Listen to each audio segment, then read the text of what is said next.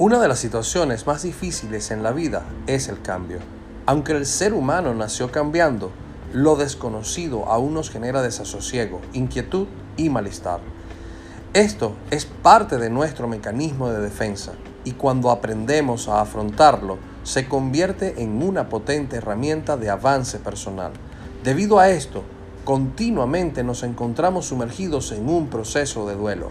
Hoy estaré conversando sobre el otro lado de la muerte.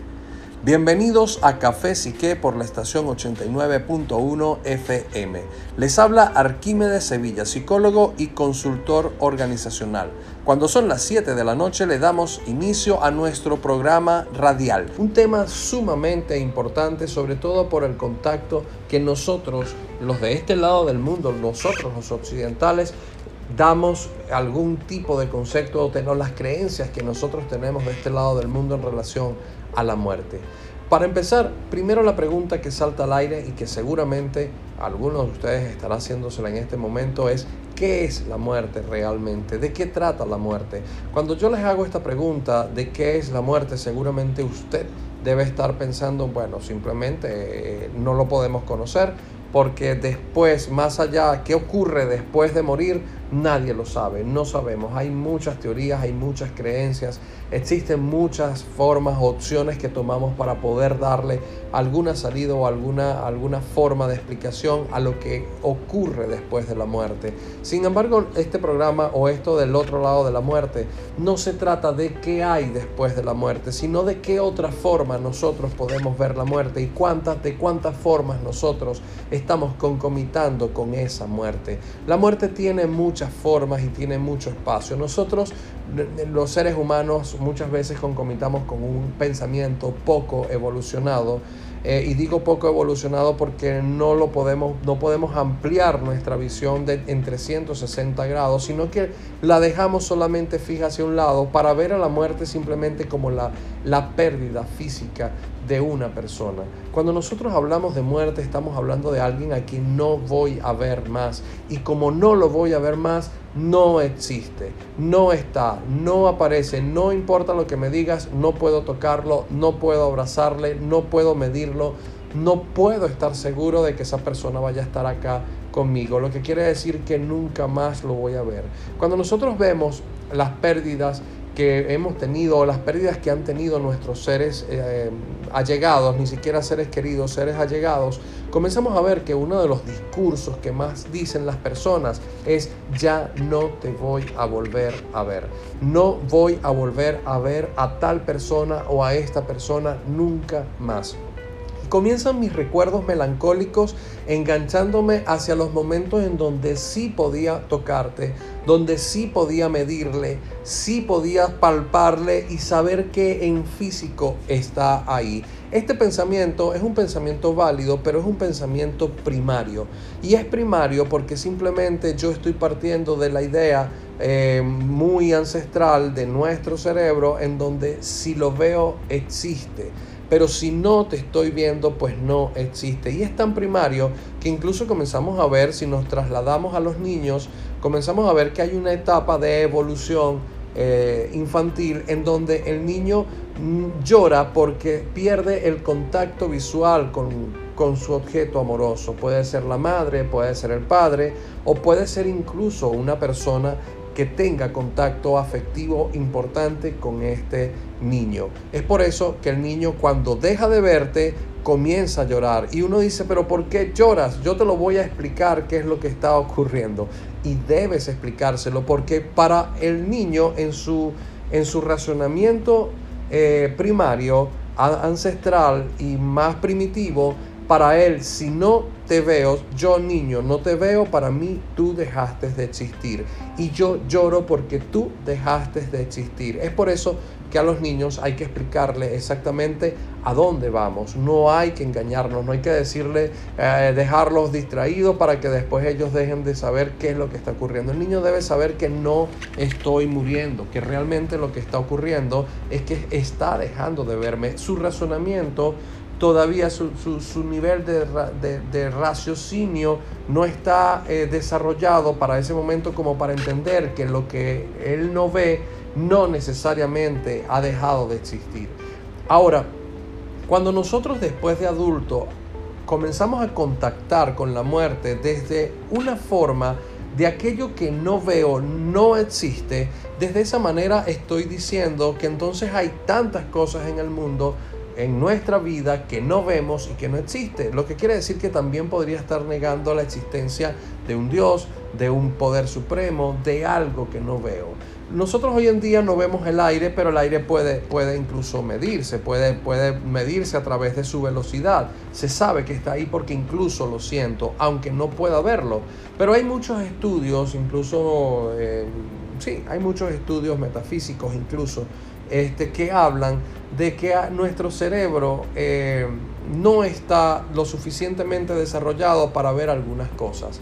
Por ejemplo, hay, hay, hay micropartículas en nuestro ambiente que nosotros no podemos ver, que están ahí. Por ejemplo, estamos en plena pandemia, estamos con virus, estamos con bacterias, estamos en contacto continuamente con tantas cosas que nosotros no vemos, pero que sí llegamos a sentir y cuando las sentimos es porque ya comenzamos a estar enfermos, tenemos un síntoma de enfermedad.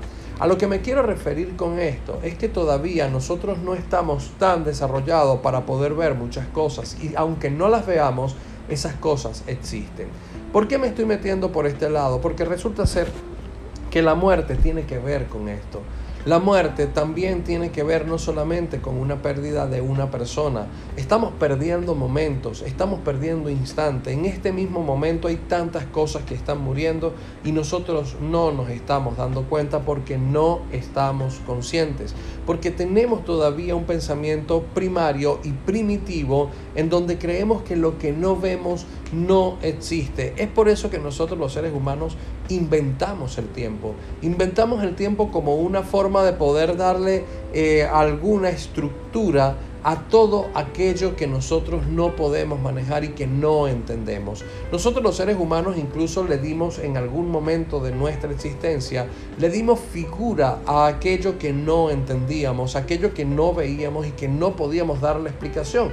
Pero nuestra necesidad de estructurarlo, de tocarlo, de, de cuantificarlo, era tanta que nosotros comenzamos a inventarle nombres, incluso nuestras emociones. Partamos un momento de nuestras emociones para, luego meternos en, otras, en otros aspectos de nuestras vidas. En nuestras emociones muchas veces no, no encontrábamos cómo decirle, por allá en nuestras épocas cavernarias, no encontrábamos cómo decirle a la otra persona lo que realmente estábamos sintiendo. Y como no encontraba cómo explicarte lo que yo sentía, pues simplemente comencé a ponerle nombres a cada uno de esos sentires, a cada uno de esos sentimientos. Y digo sentires porque, bueno, esas formas de sentir que teníamos porque no encontrábamos cómo definir lo que estábamos sintiendo y lo que estábamos experienciando en ese momento comenzamos a hablar de cuando sentía amor, cuando sentía miedo, cuando sentía ira y infinidades de palabras que le di a cada una de, esas emociones. Cuando yo logro definir una, un, sentir a través del amor, por ejemplo, ¿podría yo realmente decirle a alguien eh, a través de la palabra amor, decirle a alguien realmente, mira, sabes que yo siento amor hacia ti? Sí, eso yo podría entenderlo. Yo podría entender que alguien me diga que siente amor hacia mí. Ahora, ¿cómo es ese amor? ¿Qué tan profundo es ese amor? ¿De, de dónde a dónde es ese amor? No podría cuantificarlo. Yo podría más o menos creer que es lo más grande que he sentido, pero es que es lo más grande que he sentido hasta ese momento. Quizás yo no he conocido algo más allá, no puedo cuantificarlo, no puedo decirte cuánto, lo único que puedo es demostrarte lo que estoy sintiendo y esa demostración es subjetiva, no es cuantificable, porque esa demostración puede, va a depender mucho de lo, que, de lo que tú, a la persona a la que tú le estás diciendo eh, que sientes amor, dependiendo de cómo esa persona quiera verlo. Hay personas que simplemente tú le puedes demostrar lo que tú quieras, tú puedes decirle siento amor y te lo voy a demostrar, y la forma que tú tienes para demostrarle no satisface a esa persona. Y esa persona te va a decir en tu cara, ¿sabes qué? Es mentira, tú no sientes amor. Porque es que para que tú sientas amor debes sentirlo de esta forma, de aquella y de la otra. Con esto lo que, a lo que me quiero referir es que cada uno de nosotros tiene una forma de ver la vida y tiene un sistema de realidad. Y dependiendo de ese sistema de, ese sistema de realidad, yo voy a juzgar lo que tú demuestras que dices que sientes. Lo que quiere decir o lo que quiero explicarte con esto es que aún yo demostrándote lo que siento, no puedo medir la emoción, no puedo medir lo que estoy sintiendo y lo que yo estoy diciendo que siento por ti. Así es la forma en cómo nosotros vivimos los cambios en nuestras vidas. La muerte no es más que una situación de cambio. La muerte nos está proponiendo cambios a cada momento y en cada, en cada instante. La muerte es un proceso de cambio. Cada vez que un cambio llega a nuestras vidas, está proponiéndonos una nueva forma, una un nuevo pensamiento, una nueva actitud, un nuevo aprendizaje, lo que quiere decir que se podría decir que el cambio es una habitación que aún no tiene luz. No sé qué hay adentro, no la conozco, no puedo saber qué hay ahí. Y cuando yo me enfrento a una zona de oscuridad en donde yo nunca he estado, mis miedos aumentan, mi inseguridad aumenta y definitivamente no hay nada de placer ahí. Pero aquí es donde viene mi decisión si lo afronto o no lo afronto. Definitivamente la muerte es un proceso de cambio. ¿Cómo usted está afrontando, cómo tú estás afrontando los cambios en tu vida? No nos podemos sentir culpables porque a lo mejor nos sentamos mal cuando cambiamos, porque a lo mejor nos cuesta cambiar. Muchas veces catalogamos nuestra vida desde nuestra vida y no nos damos cuenta de que no se trata de algo personal, se trata de algo humano, que todos los seres humanos realmente concomitamos con esa dificultad al cambio, a pesar de que nosotros los seres humanos eh, nos desarrollamos, evolucionamos, llegamos a este mundo cambiando a cada rato, incluso nacemos a través de un proceso de cambio y nos transformamos a lo largo de la vida. Pareciera ser que si lo viéramos desde afuera diríamos, pero bueno, si viven cambiando, si el ser humano vive cambiando, ¿por qué no termina de adaptarse y acostumbrarse a los cambios? Porque cambiar es complejo. Cambiar es frustrante y es doloroso. Los cambios son dolorosos. Porque cuando yo me, eh, enfrento a un proceso de cambio, estoy yendo a un lugar eh, desconocido para mí y lo desconocido hace que mis mecanismos de defensa se activen. Y uno de esos mecanismos de defensa es la emoción del miedo. El miedo no es eh, una emoción placentera. Ojo con esto. El hecho de que yo diga de que no sea placentera, no quiero decir con esto que es una emoción buena o es una emoción mala. Simplemente es una emoción que yo puedo utilizar de una u otra forma. Simplemente es eso, no es buena ni mala, pero no puedo decir que ahora sentir miedo es lo más chévere del mundo. Sentir miedo no es chévere, no es placentero, no me genera un bienestar enorme, pero puedo construir bienestar a través del miedo, a pesar de que es una emoción no placentera. Y de eso hemos hablado en los programas anteriores, sobre el miedo, de cómo nosotros podemos afrontar el miedo y cómo nos ayuda. Sin embargo, mientras el miedo está en nuestras vidas, no es placentero, nos genera sensaciones que no nos gustan. El cambio nos genera eso. Cuando nosotros hablamos de procesos de cambio, estamos hablando de que todo en nuestro entorno está cambiando, incluso en este momento. Todo lo que nosotros vivimos está cambiando. Si yo en este si usted en este momento, imagínese eso, imagínate esta, esta situación. Imagínate que en este momento yo llego a tu casa y te regalo la pintura para que tú pintes tu casa. Tú te vas a emocionar y tú vas a decir, wow, qué genial, voy a cambiar el color de mi casa o voy a volver a retocarla. Yo quiero ponerle este color y yo te regalo esa pintura. En el momento en que tú abres ese galón de pintura para comenzar a pintar, la primera pregunta es, una vez que tú destapas ese, ese galón de pintura, ¿cuánto tiempo puede sobrevivir esa pintura ahí? Yo sé que muchos de ustedes son buenos pintores o han pintado mucho y pueden decirme, bueno, si yo la tapo bien, esa pintura me puede durar años.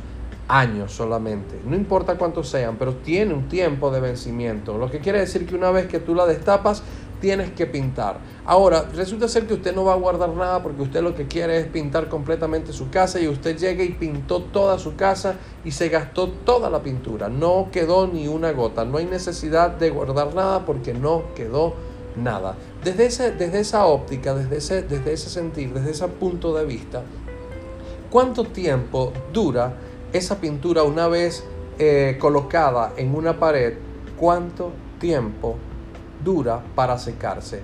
En el momento en que usted coloca esa pintura en esa pared, esa pintura comienza un proceso de secado. Ese proceso de secado es un proceso del cual ya la pintura comienza a cambiar.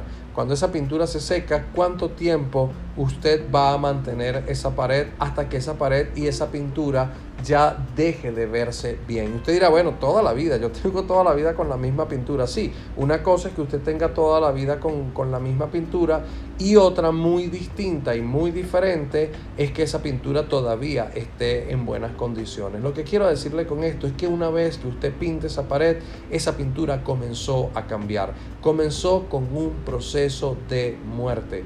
La muerte es parte de la vida. Y yo sé que suena trillado esto, pero vamos a analizarlo un poco conscientemente. Si nosotros pudiéramos eliminar la muerte, si nosotros pudiéramos tener el poder de que la muerte dejara de existir en nuestra, en nuestra existencia como humanidad, si esa muerte deja de existir, ¿qué ocurriría con la vida? A lo mejor usted diría, bueno, sería genial porque realmente la gente no se me iría, viviríamos todos juntos siempre. Sí, pero resulta ser que para que la vida exista, la muerte también debe existir, porque si no, seríamos inmortales. La mitología griega habla del inicio, por ejemplo, de la humanidad. La mitología griega habla de que los dioses un día estaban aburridos de su inmortalidad porque todos los días era lo mismo, porque todos los días estaba todo resuelto, porque tenían todo, grandes cantidades de dinero, magia, tenían todo lo que ellos querían hacer y no había una diversión. Entonces ellos decidieron crear, decidieron pensar un día en reunión y dijeron un día algo como, algo, bueno, imaginando, poniéndolo bastante venezolano a, a estos dioses griegos. Y yo me imagino que ellos se sentaron un día en a la mesa y dijeron, bueno, mira, ¿sabes qué? Eh, ¿Qué pasaría si nosotros dejáramos de ser inmortales? ¿Qué ocurriría si nosotros eh, realmente dejáramos de existir, en, pudiéramos dejar de existir en algún momento? ¿Qué ocurriría con nuestras vidas? Y uno de ellos dijo, bueno chicos, eso, eso es imposible. Nosotros no podemos estar en este mundo sin, sin, si, si no fuéramos inmortales. Bueno, pero vamos a hacer algo, vamos a hacer un juego. Vamos a crear a alguien con la viva semejanza de nosotros. Solo que a esta, que esta persona, este ser, no va a ser inmortal. Esta persona va a ser inmortal. Esta persona va a tener la tendencia a dejar de existir. Y en ese momento crearon al hombre. Crean al hombre y lo colocan en la tierra para que ese hombre pudiera tener, vivir de forma mortal. En ese momento crearon la vida. Según la mitología griega, crearon primero al hombre y el hombre bajó de forma mortal. Lo que quiere decir que al crear la muerte, crearon la vida también. Ellos se divertían todos los días al ver cómo ese hombrecito todos los días salía, se levantaba para trabajar, para hacer, inventor trabajo, comenzó a inventar refugios, comenzó a adaptarse al ambiente, se apuraba a hacer las cosas y comenzó a darse cuenta de que, de que en algún momento podía dejar de existir y que no sabía para cuándo. Y como no sabía para cuándo, se apuraba a hacer las cosas. Y por eso este hombre inventó el tiempo, porque se dio cuenta de que la única forma de aprovechar los momentos era poder organizarse. Y la única forma de organizarse es tener tiempo. Él inventó el reloj. El reloj que para ese momento era un reloj pues, basado en el sol.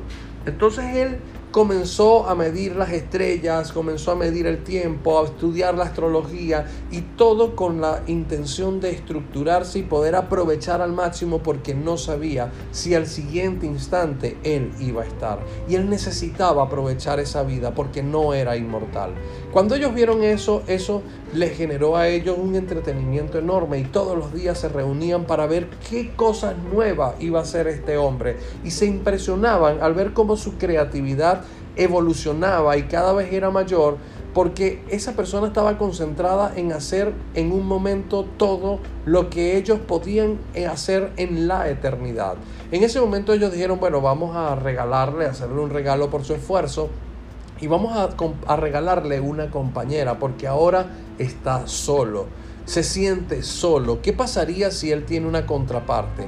Y en ese momento crean a la primera mujer de la historia, según los griegos, que se llamó Pandora. Y dijeron, bueno, pero Pandora se parece, muy parecida al hombre.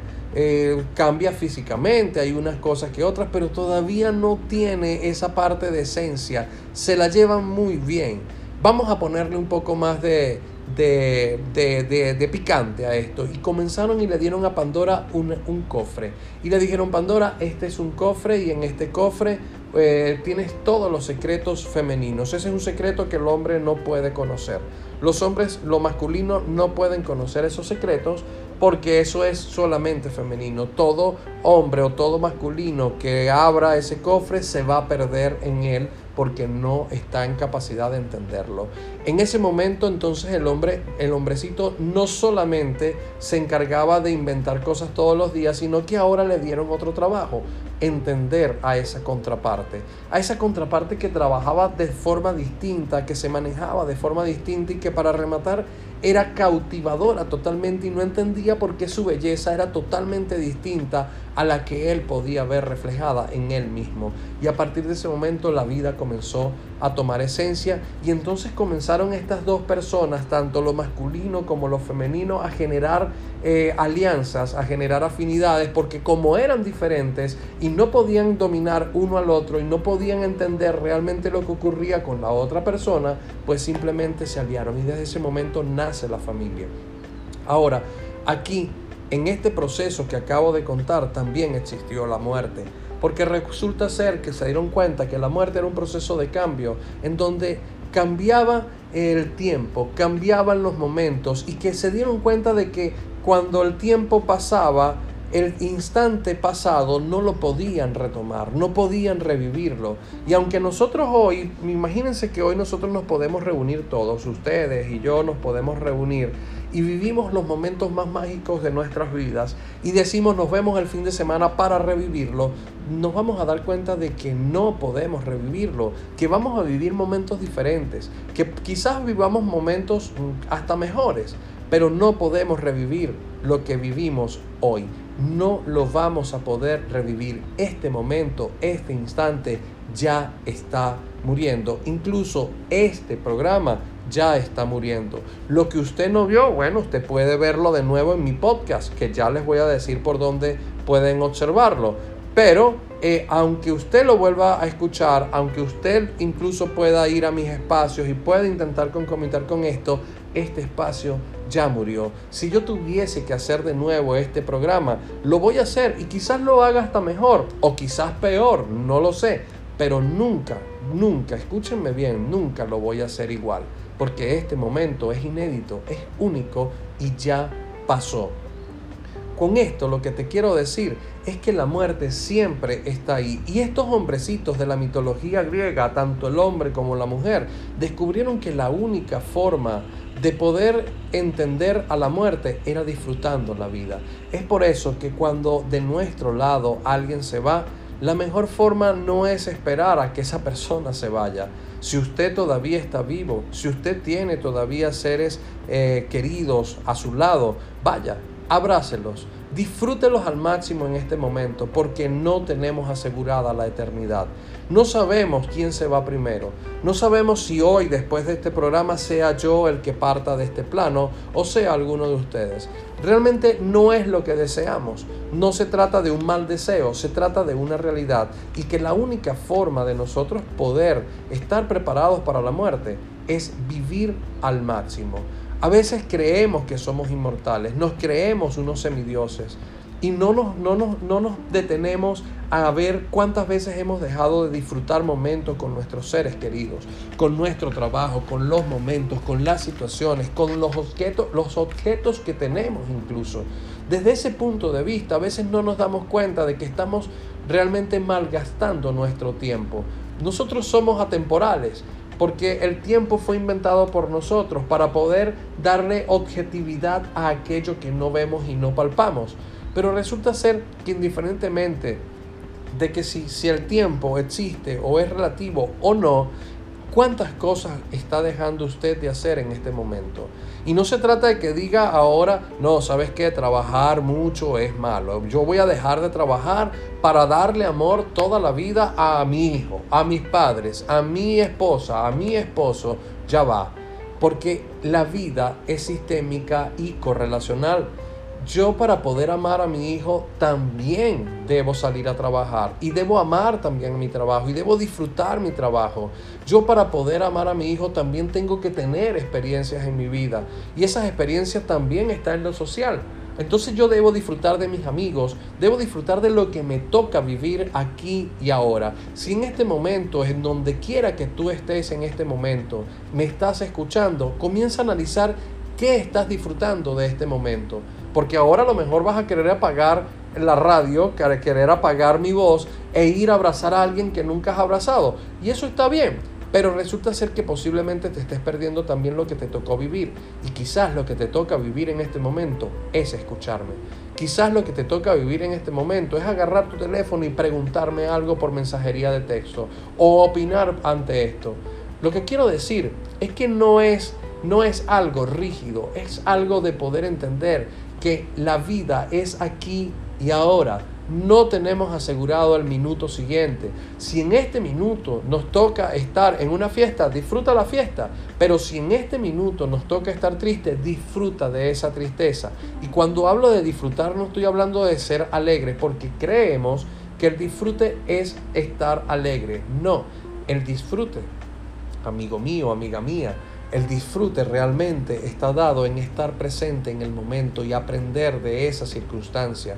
Cuando yo hablo de disfrutar la tristeza, no estoy hablando de reírme de la tristeza, estoy hablando de aprender de la tristeza, de estar presente, de no intentar sobrepasarla o negarla. Se trata de aprender de ella. Si tú en este momento estás pasando por un episodio triste en tu vida, la tristeza es vacío, tú disfruta de ese vacío, analiza ese vacío, describe ese vacío, vive ese vacío y comienza a ver de qué forma vas a llenar ese vacío.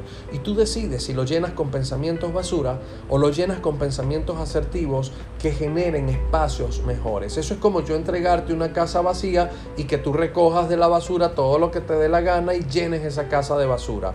O que la comiences a llenar de amor, que la comiences a llenar de objetos a lo mejor sencillos, pero bien limpios, bien amenos, lo que tú quieres, la forma en como tú quieres vivir. Eso es una decisión propia. El disfrute está ahí.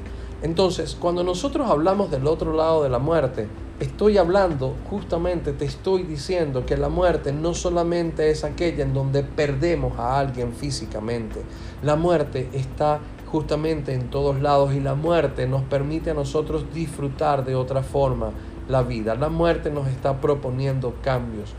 Todo lo que está cambiando en tu vida es porque algo está muriendo. Si hay algo en tu vida que está molestándote en este momento, eso te está tocando la puerta para despedirse de ti y decirte, ya yo no estoy para estar en tu vida. Tú debes evolucionar y debes ir a otra etapa, debes ir a otro escalón, debes ir a otro nivel. Es por eso que algunas religiones occidentales creen en la muerte de forma distinta. Cuando nosotros hablamos de proceso de cambio de la muerte, tenemos que recordar que todo lo que nosotros estamos viviendo realmente está concomitando con, esa, con ese cambio. Para las religiones eh, orientales, sobre todo iba a decir occidental, disculpen, orientales, para las religiones orientales, la muerte física eh, de una persona como tal, porque bueno, existen la muerte también de los objetos, nuestros carros mueren, nuestros carros comienzan a morir, usted va a una agencia, compra un carro, imaginando que usted puede ir realmente aquí en Venezuela sobre todo, ¿no? Vamos a una agencia, retiramos un carro, el carro es cero kilómetros, lo acaban de ensamblar, usted lo toma y desde el momento en que usted se monta en ese carro, desde ese momento ese carro comienza a sufrir desgastes, ese carro comienza a cambiar, eh, ya es menos nuevo que ayer, lo que quiere decir que ese, ese carro tiene una, un tiempo de vida. ¿Cuánto va a ser ese tiempo de vida? 30, 40, 50, 100 años si usted lo mantiene muy bien, 200 años si usted lo mantiene bien. Bueno, sí, es una máquina que a lo mejor puede durarme todo ese tiempo. Pero realmente esa máquina ya no es la misma que cuando salió. A lo que me refiero es que este tema de la muerte está presente en todos lados y que simplemente es transmutación. Para, los, para las religiones, algunas religiones orientales que existen, varias entre, dentro de estas filas religiosas, se cree que la muerte en una persona realmente es, es el avance hacia otro plano, que no es este, que es muy distinto y que nosotros en este plano nos quedamos con algo mucho más importante y es con la esencia de esa persona. Nos quedamos con la esencia de los demás. Nosotros estamos muriendo para muchos sitios, aunque seguimos vivos en este plano. Por ejemplo, eh, vámonos al, nivel laboral. Eh, ¿Cuántos trabajos ha tenido usted? ¿De cuántos trabajos se ha ido? ¿De cuántos trabajos usted ha tenido que renunciar? Eh, ¿Renuncia por X o por Y? Ya eso ni siquiera es el, es el tema en que estamos tratando. Pero cuando usted se va de un, de un espacio laboral, ¿qué deja? ¿Cómo le recuerdan? Ya usted ahí no va a estar todos los días y incluso hasta lo mejor se fue del país y ya nunca más le vieron. Usted ha muerto para ese trabajo, usted ya no existe para ese trabajo. Pero, ¿qué dejó ahí? ¿Cuántas veces alguien abre una, enciende una computadora y a lo mejor el sistema que se usa es el sistema que usted creó? ¿Cuántas veces eh, las personas llegan al trabajo y la forma en cómo esas personas interactúan y se tratan tiene que ver con la forma en que usted enseñó? ¿Qué dejó usted en esa área laboral? Cuando usted deje de existir en su espacio laboral, en ese espacio en el que usted está ahorita, ¿qué quiere dejar? Cuando usted se vaya y deje de existir para ese espacio, las personas comenzarán a recordarle de una u otra forma. Si no le recuerdan, usted no trascendió. Aquí justamente viene el secreto de la vida y la muerte. El secreto de la vida es trascender. Cuando nosotros no trascendemos, cuando nosotros no somos capaces de trascender, no somos capaces de dejar nada en esta vida y simplemente pasamos por aquí y se acabó. Eso sería una muerte total, porque no estamos dejando nada. Pero cuando en nuestras vidas hay personas que son capaces de dejarnos, de trascender en nosotros y dejarnos tantas cosas en nuestras vidas, en ese momento esa persona no muere nunca más. En nuestro mundo hay personas que trascendieron y sobre este tema hablamos hace algunos programas atrás, pero es bueno traerlo porque estamos hablando del otro lado de la muerte. Cuando nosotros vemos en este mundo personas que trascendieron en nuestras vidas, aunque incluso no la hayamos conocido, podemos ver personas, por ejemplo, como Beethoven, como Isaac Newton, científico, un músico, eh, podemos ver incluso, en, mi caso, podemos ver a Sigmund Freud, podemos ver a tantas personas que trascendieron en el mundo. Yo nunca conocí a Sigmund Freud, yo no conocí a Isaac Newton, yo no conocí a Beethoven, pero definitivamente si nosotros eliminamos de la historia a estos tres seres en nuestro mundo eh, actual, muchas cosas dejarían de existir, cosas que nos hacen sentir cómodos, cosas que, que nosotros estudiamos, aprendemos y nos permiten desarrollarnos y que a veces estamos inconscientes de eso.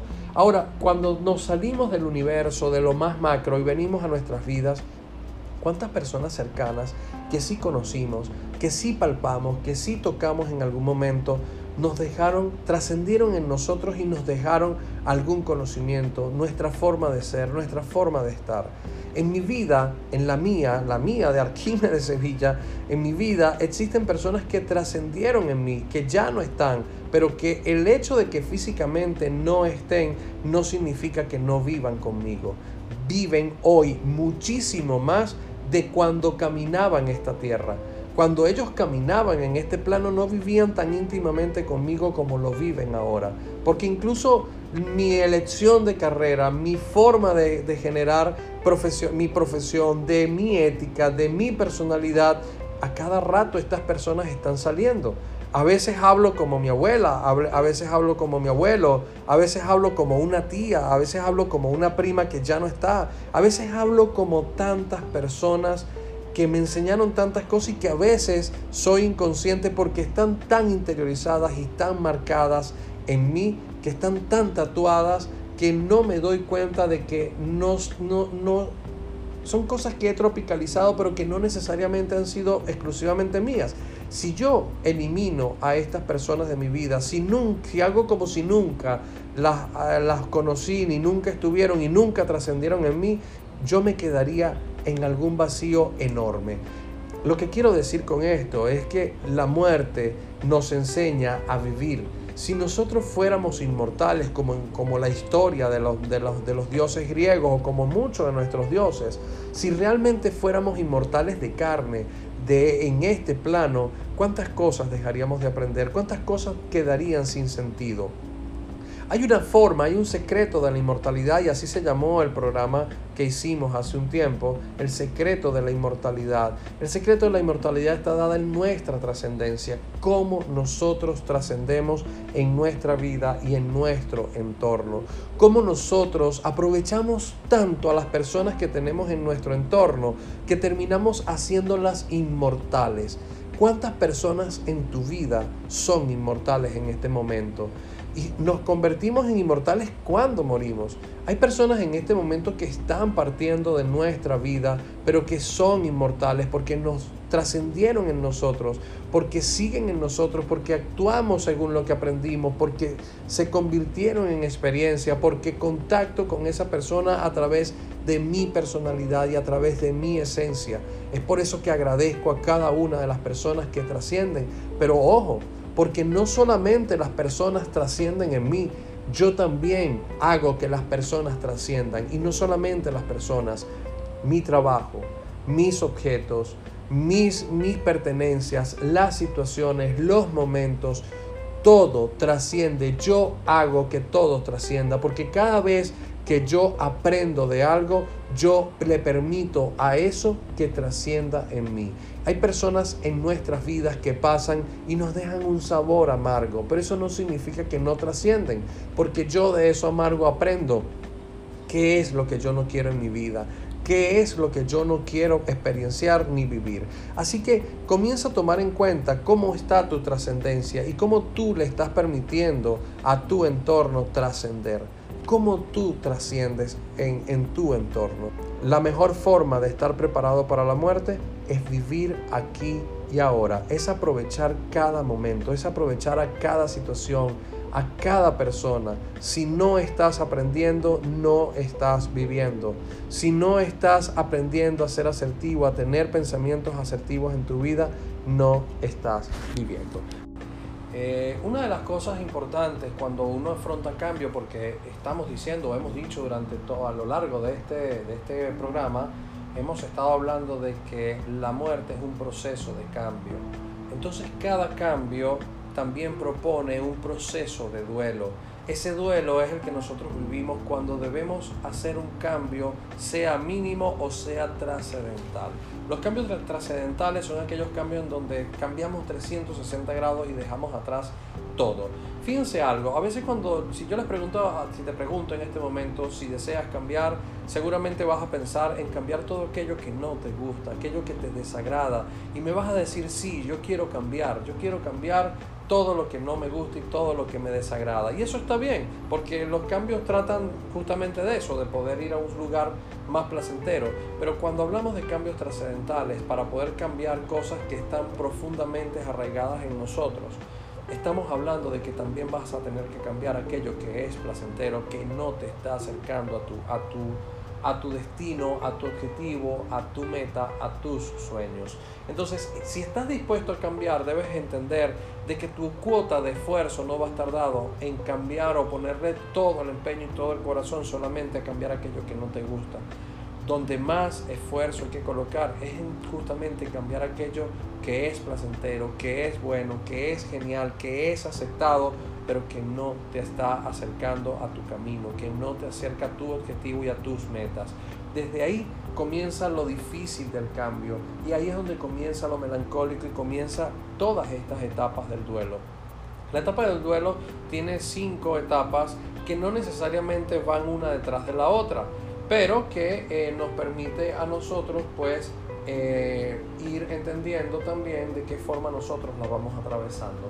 Eh, una de sus etapas, la primera es la negociación, luego está la ira, la negociación, la depresión y la aceptación. Cuando hablamos de depresión yo voy a cambiar esta palabra depresión porque esto es un diagnóstico clínico eh, mental, esto es un diagnóstico de patologías mentales, ¿ok? Entonces yo voy a colocar acá, simplemente voy a decir tristeza. Y quiero que lo entiendan muy bien porque nosotros hemos comenzado a llamarle a la tristeza depresión. Y muchas personas que dicen yo hoy estoy deprimido. No, ya va. Cuando usted dice que está deprimido, usted está dando un diagnóstico clínico. La depresión no es una emoción. La depresión es un cuadro mental, emocional y físico es otra cosa. Ahora, la tristeza sí podríamos entre, eh, eh, ponernos ahí porque el hecho de que yo esté triste no significa que yo esté deprimido. Ojo con esto, ¿ok? Eh, sin embargo, puede ser tema de, de otro programa, pero hoy vamos a hablar de la tristeza. Entonces, cuando yo me enfrento a un cambio profundo en mi vida o cualquier cambio, incluso yo ahorita, usted pierde un bolígrafo y usted va a atravesar un duelo por un simple bolígrafo que usted diría, bueno, el bolígrafo ni siquiera significaba nada. Es un bolígrafo X que no tiene ningún valor monetario, ni sentimental, ni de pensamiento, ni, ni me contacta con nadie. No me lo regaló nadie especial. Es un bolígrafo. Sí, como no tiene tanto contacto emocional, ni tiene tanto contacto íntimo, usted va a atravesar el duelo, las etapas del duelo las va a atravesar tan rápido que se va a adaptar rápidamente. Y mientras más rápido se adapta, esto produce menos dolor, menos frustración y menos desesperanza en tu vida. Entonces, ¿qué pasa? Que usted pierde ahorita un bolígrafo X, el, cualquier bolígrafo, un bolígrafo X usted lo perdió. Lo primero que usted hace es buscarlo. Se me acaba de perder el bolígrafo, el bolígrafo que estaba usando se me perdió. Entonces en ese momento yo lo que hago es buscarlo. ¿Qué estoy haciendo? Estoy negando. No se me pudo haber perdido, debe estar por aquí como no lo encuentro, entonces digo, bueno, pero Dios mío, o sea, en esta oficina todo el mundo se, se, se lleva los bolígrafos, no, respetan los bolígrafos. Y entonces usted comienza a entrar en ira y comienza a agarrar y marca los otros bolígrafos. Porque usted, pero si, si entramos a una oficina, te vas a dar cuenta, incluso tú, si tú trabajas en una oficina, te vas a dar cuenta que muchos de tus bolígrafos están marcados y dicen tu nombre. Para que no se te pierdan. Porque entraste en ira en algún momento y te sabes que ahora voy a marcar el bolígrafo. Y entonces comienzas a entrar en negociación y comienzas a preguntarle a todo el mundo. Si alguien por casualidad vio el bolígrafo, si alguien lo vio y si lo viste, por favor entréguenlo, por favor démenlo, que ese es un bolígrafo, es el bolígrafo nuevo, es un bolígrafo que todavía funcionaba, me gustaba como escribía, me sentía cómodo, por favor regrésenme mi bolígrafo. Como nadie lo, lo, lo, lo regresa, entonces yo comienzo a entrar en un periodo de tristeza y entonces comienzo a entrar en una melancolía, bueno, y ahora, o sea, no cuide el bolígrafo, comienzo a entrar en un sentimiento de culpa, incluso en esta tristeza, puede haber sentimiento de culpa acá, porque entonces yo comienzo a decir, bueno, pero es que yo tengo que marcarlo, yo no lo cuidé, es que yo no me acuerdo dónde lo dejé, y comienzo a generar culpa. Si en este punto, si en alguno de estos puntos yo no supero bien esto, yo puedo regresar de nuevo a la negación, yo puedo generar de nuevo ira, o yo puedo intentar de nuevo negociar, oye, vale, por favor, si alguien lo agarró, démelo. Pero como el bolígrafo no tiene una importancia o un impacto importante en mí, pues simplemente acepto que se perdió y comienzo a generar soluciones. Simplemente ya el bolígrafo no va a estar conmigo, así que me toca ir a otro bolígrafo y simplemente hacer otra cosa. Esto con el bolígrafo, con un ejemplo tan básico y tan sencillo como este, a veces no nos damos cuenta de que estas etapas las atravesamos porque las hacemos tan rápido y las vamos resolviendo tan rápido que ya no, no, no nos genera ningún impacto y nuestra atención ya no está dada ahí. Pero ¿qué pasa cuando el cambio es profundo? ¿Qué pasa cuando se trata incluso de relaciones de pareja? estas relaciones profundas en donde he vivido muchas cosas con esta persona y a lo mejor no está pasando nada malo en nuestras vidas, pero resulta ser que ya no estamos dados el uno para el otro, porque ya no estamos avanzando, porque ya nos, ninguno de los dos suma a la otra parte porque ya no nos acercamos, no ayudamos al otro, ni el otro nos ayuda a acercarnos a nuestras metas, a nuestros sueños, ya no nos entendemos. En ese momento nosotros comenzamos una etapa de duelo, un proceso de duelo y de cambio muy profundo y esto también tiene que ver con la muerte, porque no queremos aceptar que hay una relación que ya murió, que ya no está dada para vivirla desde el mismo punto, desde el mismo plano porque a lo mejor tenemos que comenzar a vivir nuestras relaciones desde otro punto y no desde la pareja. Simplemente aprender a relacionarnos bien, quizás desde la distancia, quizás desde una amistad distinta, quizás desde el apoyo, pero no desde la pareja. y comenzamos a negociar, comenzamos a entrar en ira, comenzamos a, a negociar y comenzamos a sentirnos culpables. Y aquí la culpa es muy importante, porque la culpa por lo general es la que nos regresa a la negación, a la ira y a la negociación. Porque siento que es que yo no hice, es que lo que pasa es que la otra persona dejó de quererme porque a lo mejor yo hice algo malo, porque es que yo, porque es que yo, sin darme cuenta de que las relaciones son correlacionales y que cada quien tiene el derecho de partir cuando quiera, incluso de este mundo, incluso físicamente yo tengo el derecho de partir cuando ya esté listo para hacerlo. Nosotros no nos damos cuenta de que la muerte está ahí y que las etapas del duelo son necesarias atravesarlas. Y nosotros podemos atravesarla desde distintos puntos de vista. Nosotros podemos primero aprender de lo vivido y no buscar olvidarlo. Cuando nosotros vemos, por ejemplo, que a una persona eh, se le muere un familiar o alguien muy importante en su vida, a veces tenemos la intención de proteger a esa persona y dormirla, eh, darle un calmante, porque es que tenemos miedo de que ocurra algo. Primero, hay que estar consciente en que si esa persona tiene algún cuadro clínico o médico que la pone en riesgo, la intención es que esa persona se mantenga calmada, no dormida. Esa persona necesita vivir ese duelo, necesita vivir esa tristeza. Nosotros no podemos evadir la tristeza, entonces debemos aprender de lo vivido, de, lo vivido Debemos estar presentes, debemos estar ahí, no podemos, debemos vivir nuestros rituales. Si a usted se le muere alguien, usted debe vivir el ritual completo en nuestra cultura. Nosotros tenemos que ver a nuestros muertos, velar a nuestros muertos, enterrar a nuestros muertos, llorarlos, despedirlos, enterrarlos o cremarlos, pero necesito el ritual completo. Cuando una parte de ese ritual no está, mi inconsciente se va a comenzar a sentir incompleto. Y esto es una huella que no voy a poder sanar hasta que yo no termine de despedirme de esa persona. Es por eso que es parte de las etapas del duelo. Yo tengo que vivir la negación, la ira, la negociación, la tristeza para poder aceptar lo que está ocurriendo. Segundo, eh, dentro del, del atravesar asertivo del duelo está el perdón cómo yo perdono. Ahora, cuando hablamos de perdón, muchas veces tenemos la sensación de que yo debo perdonar a alguien. Yo no perdono a nadie, esa es la posición de un semidios. Eso solamente está dado para un ser supremo. Nosotros los mortales no perdonamos a nadie. Nosotros perdonamos las situaciones en las cuales nosotros estamos inmiscuidos. Nosotros nos hacemos responsables de aquello que vivimos. Yo me perdono por no haber hecho lo que tuve que haber hecho. Yo me perdono por haber estado en la historia que no era para mí. Yo me perdono por haber estado, haber elegido a la persona incorrecta. Yo me perdono por, por no haber estado contigo en un momento. Incluso dejo de sentir culpa porque las cosas son como son. Cuando yo no soy capaz de asumir mi responsabilidad y otorgarle la responsabilidad a otro, comienzo a asumir la responsabilidad de alguien más o le otorgo a ese alguien más mis responsabilidades. Cuando eso sucede, yo he convertido una responsabilidad en culpa. Me explico un poco mejor. Cuando yo intento vivir la responsabilidad tuya, yo voy a comenzar a generar culpa porque yo no puedo vivir tu responsabilidad. Es tu vida, son tus decisiones, es la forma en como tú estás decidiendo vivir.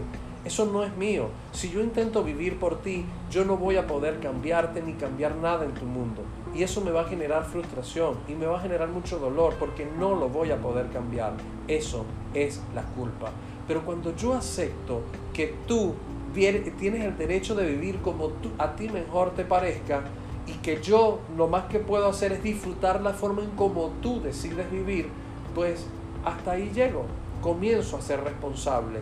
Ah, que a través de mi responsabilidad yo puedo impactar en ti. Sí, yo puedo influir para que tú puedas elegir una forma distinta de vivir, pero yo no puedo cambiarte. Yo solamente influyo. Yo solamente puedo persuadirte, pero yo no puedo hacer que tú seas quien yo quiero que tú seas y viceversa. Entonces, la aceptación es muy importante para poder generar perdón.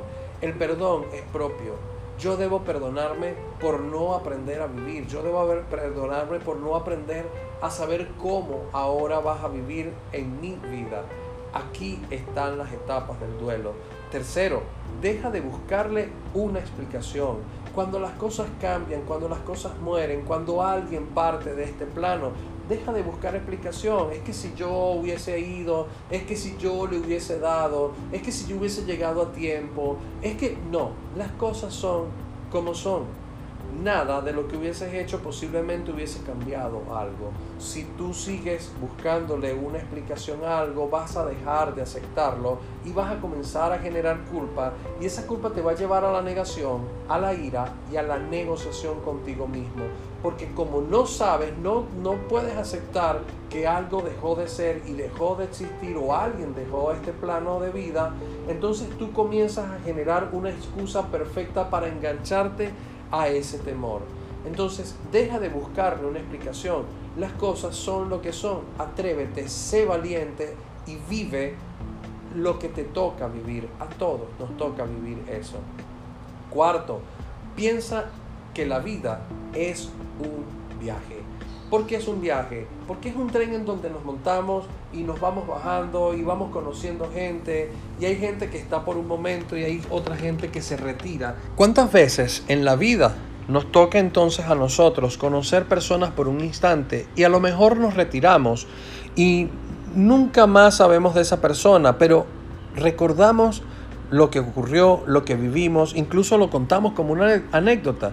¿Cuántas anécdotas tienes tú en tu vida con personas que nunca más vistes, con personas que ni siquiera sabes su nombre, no sabes dónde encontrarlo, no es el amigo de, tu vida, no es un amigo de infancia, no sabías quién era, pero en ese instante esa persona fue importante, porque te ayudó, porque te auxilió, porque la pasaste bien, porque juntos hicieron algo por X. Lo que quiero decirte con esto es que definitivamente la vida es un viaje en donde se conocen tantas personas, donde se van a tantos lugares y se viven tantas situaciones, que lo importante no es cuánto tiempo duran, sino qué aprendiste de cada experiencia. ¿Qué estás aprendiendo tú de las personas que tienes a tu lado? ¿Qué estás aprendiendo tú del momento que vives en este instante? Si aún no logras aprender lo suficiente es porque no estás aquí y ahora. Todavía no estás consciente de lo que estás viviendo.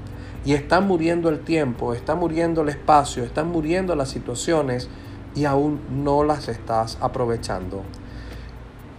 Quinto, dile adiós a la culpa.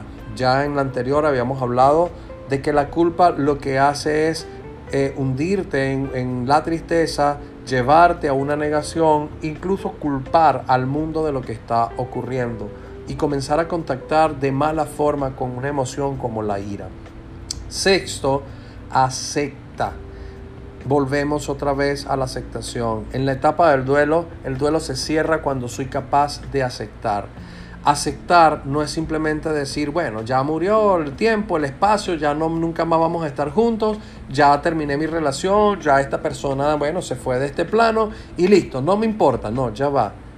Tú vas a seguir sintiendo melancolía, tú puedes seguir sintiendo que algo está, pero acepta que las situaciones son como son y que tú no puedes cambiar la forma de vida. La vida tiene una línea que nosotros debemos vivir y que debemos aprovechar. No sabemos, hay líneas cortas, hay líneas largas. Hay personas que ni siquiera logran nacer y a veces decimos, bueno, no, no, no lograron nacer, no hicieron vida. No, una vez que, está, que estamos en vientre materno, nosotros cambiamos totalmente el entorno de toda una persona.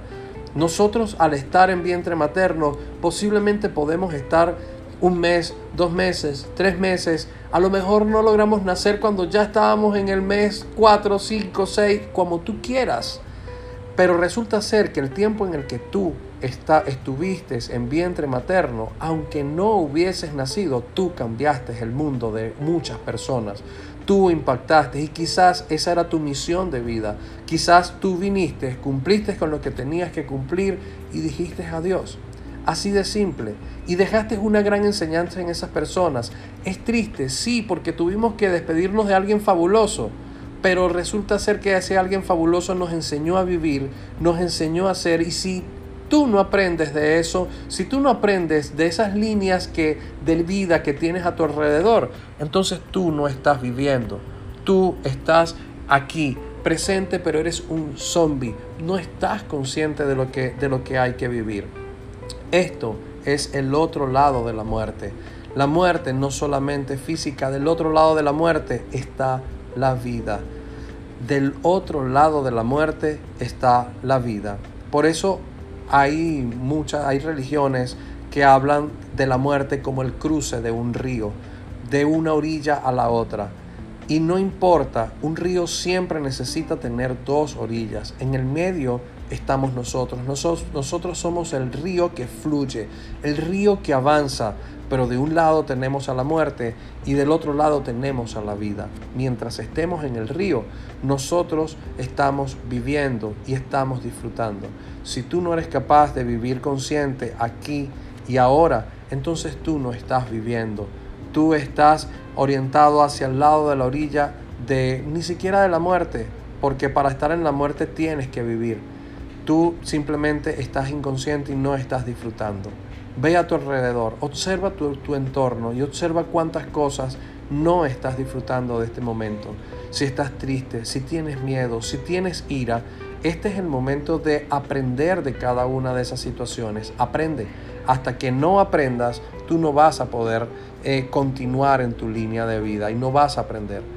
La mejor forma de enfrentar a la muerte de, de afrontar la muerte, de enfrentarla no, de afrontar, de afrontar la muerte es viviendo hoy, es viviendo aquí y ahora. Esto es Café Psique. Estamos, hemos estado hablando el día de hoy del otro lado de la muerte. Ya estamos llegando al final de este programa. Te recuerdo que puedes eh, contactar con nosotros eh, a través de arroba psico.sevilla y arroba arquetipos con doble S al final. Ahí vas a encontrar el link eh, que te lleva a mis podcasts y ahí vas a encontrar este programa que va a quedar grabado en esos podcasts.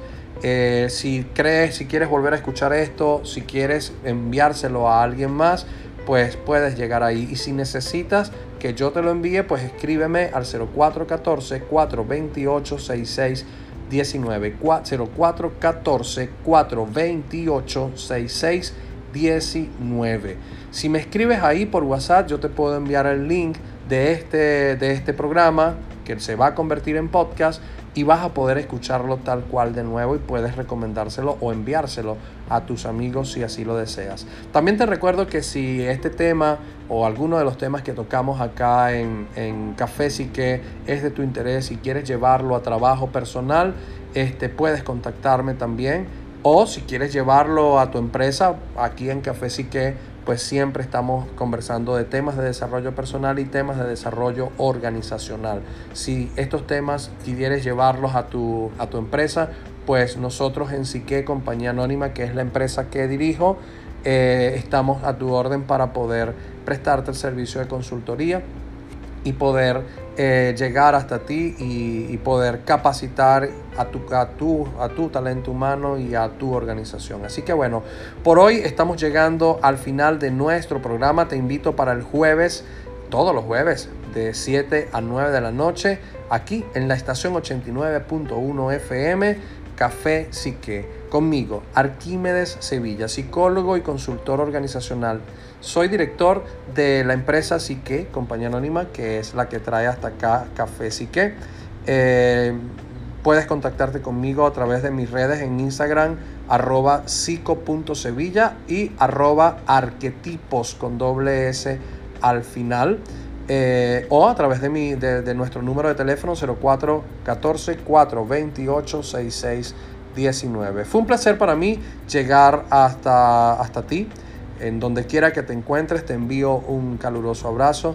Espero que este tema de hoy haya, te haya llenado y te haya abierto nuevas ventanas de posibilidades y puertas abiertas a, a senderos amplios en donde puedas seguir desarrollándote. Por hoy llegamos al final. Les deseo una feliz noche y que tengan una feliz vida. Café sí que se despide solo por hoy. Nos vemos el próximo jueves. Recuerden, de 7 a 9 por acá, por la estación 89.1 FM.